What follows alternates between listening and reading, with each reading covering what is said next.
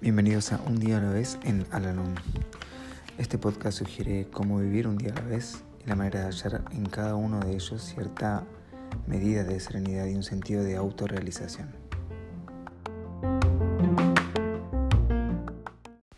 Hola, ¿cómo están?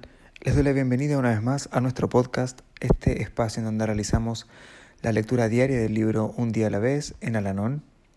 Hoy vamos a realizar la lectura del día que corresponde al 14 de abril. ¿Por qué algunos captan mejor que otros el programa de Alanon y logran utilizarlo para resolver sus problemas? Los que más se benefician tienen el valor de hacer frente a sus dificultades en lugar de ocultarlas.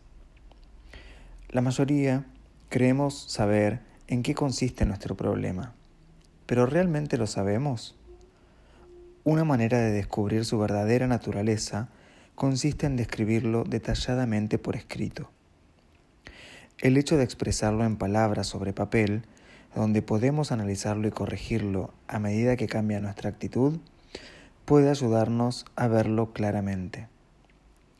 Mas esto no debe contribuir a una larga lista de quejas contra otros, sino un esfuerzo por plantear el problema con toda honradez. Así lograremos darnos cuenta de que no todas las dificultades han sido creadas por alguna otra persona, sino también por nosotros.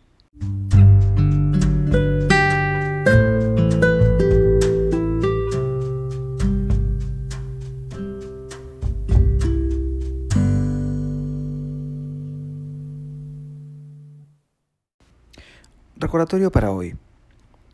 El hacer una lista de elementos buenos y malos que integran mi situación me ayudará a comprenderla mejor. Comenzaré a corregir mis problemas, cambiándome a mí mismo.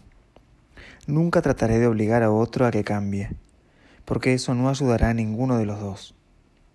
Sabiendo que únicamente una completa honradez me ayudará a comprenderme, oro para que mi poder superior me ayude a no engañarme a mí mismo.